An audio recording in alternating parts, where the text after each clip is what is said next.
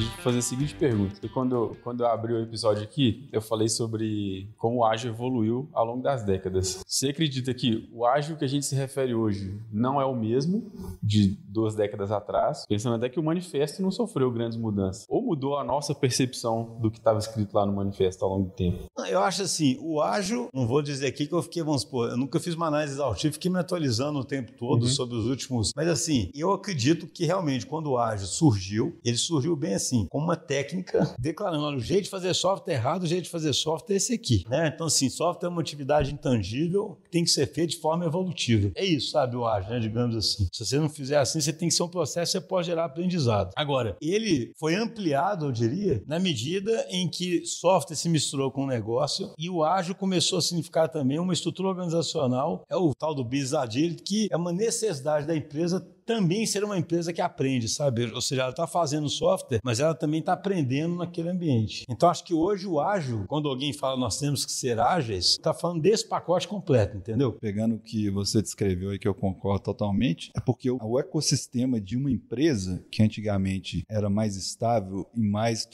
Aquele, exemplo que você sempre dá, em vários episódios que a gente deu, tipo assim, quando você passa a ter, por algum motivo qualquer que seja, uma vantagem competitiva, que tem uma barreira de entrada muito grande, você praticamente praticamente começa a mudar para o modo de otimização, que você fala assim, como que eu vou maximizar o jeito que eu vou ganhar dinheiro com isso aqui, que era a realidade há um tempo atrás. Porque, por exemplo, se eu tinha uma vantagem competitiva, igual eu te dar um exemplo lá do o cara, a empresa que você comprar um CRM, quem conseguiria, quem conseguia antes comprar um CRM? Quase ninguém. Então, se eu conseguir isso aí, a partir desse momento eu criei uma muralha em relação à competição. Então, assim, o que, que eu vou fazer? Eu vou tentar otimizar minha estrutura interna de forma que eu consiga aumentar minhas margens com isso. Porém, o ecossistema, principalmente por causa dos avanços tecnológicos que foram existindo, foi sendo, foi fazendo com que tudo ficasse muito mais dinâmico e muito mais flexível. E aí que vem, na minha visão, a associação com o método de fazer software, né? Que o software, quem ensinou foi o Xuxa meu primeiro dia de trabalho, é software, é maleável. Então, se você tem algo que é maleável e que precisa de algumas restrições ali para o negócio convergir, precisa de seguir esse tipo de filosofia, é a mesma coisa que aconteceu no mercado e que as empresas passaram a olhar, ó, oh, no fundo, aquela coisa lá que o cara falou falou se aplica ao, ao meio que a gente está vivendo agora. Então, a pergunta sua, né?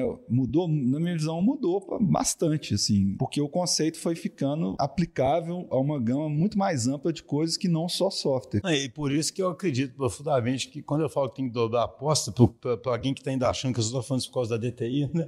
para DTI poder vender, né? É porque o mundo vai continuar desse jeito, entendeu? Essas condições que fizeram com que o AD fosse necessário como uma filosofia até de gestão da empresa, empresa, não parece que vão mudar, né? O mundo vai continuar extremamente competitivo, o consumidor no centro, a tecnologia avançando, entendeu? Então, assim, é difícil de imaginar que você vai voltar a ter um tipo de estabilidade, porque, assim, Lá atrás, o pessoal já defendia o ágil para coisa. Imagina o seguinte: uma empresa tinha que fazer um sistema interno. E ela não estava nem com problema nenhum, mas queria fazer um sistema. para que, que você vai mudar essa estrutura? É, não, imagina, eu preciso fazer um sistema aqui. O ágil já existia nessa época. Eu falo o seguinte, cara, para fazer esse sistema, é melhor você fazer evolutivo, porque software é difícil definir o que você quer. Era isso. Agora é que o Vinicius explicou, não vou repetir. Não, agora é o seguinte, cara, você tem que fazer software continuamente, mas mais que isso, você tem que sentir e responder o tempo todo seu ambiente, você tem que evoluir o tempo todo, porque o tempo todo você está ameaçado, você não tem sossego, o que você conquistou hoje, amanhã alguém já, já copiou, etc, etc, etc.